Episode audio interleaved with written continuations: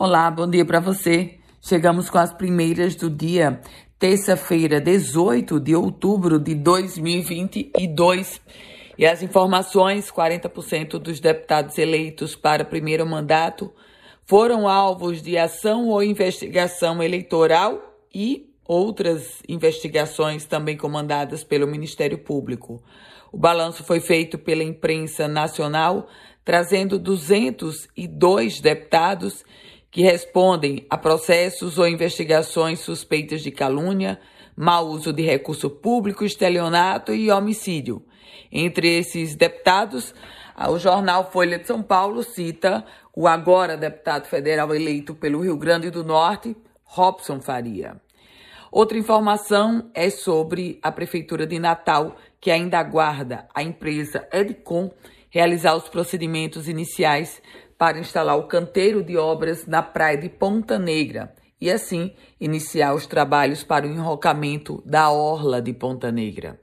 Minha gente, é preciso que essa empresa solicite ao IDEMA uma autorização especial para que a construção possa iniciar. Prazo de vistoria. O prazo para a vistoria de transportes opcionais em Natal foi prorrogado por mais 30 dias e, assim, terminará em 23 de outubro, de acordo com a Secretaria Municipal de Mobilidade Urbana. Essa decisão foi publicada no Diário Oficial do município.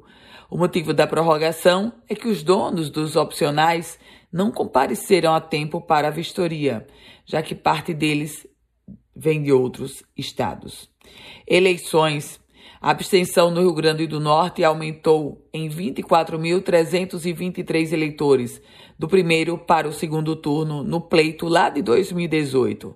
Esses números chegam ou voltam agora à cena porque, para exatamente saber se é a abstenção no Rio Grande do Norte no segundo turno vai de fato aumentar.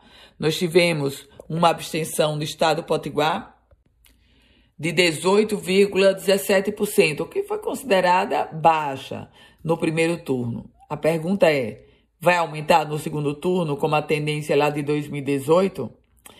E uma lei complementar que foi publicada no Diário Oficial ampliou os prazos de validade das licenças ambientais prévia e de instalação emitidas pelo IDEMA. A nova legislação passa a valer já a partir de agora. Com isso, a licença prévia terá validade de até cinco anos. Antes, o limite era de dois anos.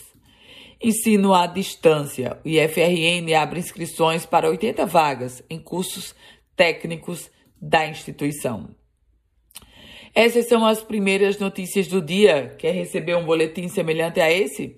Manda uma mensagem para o meu WhatsApp. É o 98716 8787. A você, uma produtiva terça-feira e a gente se encontra.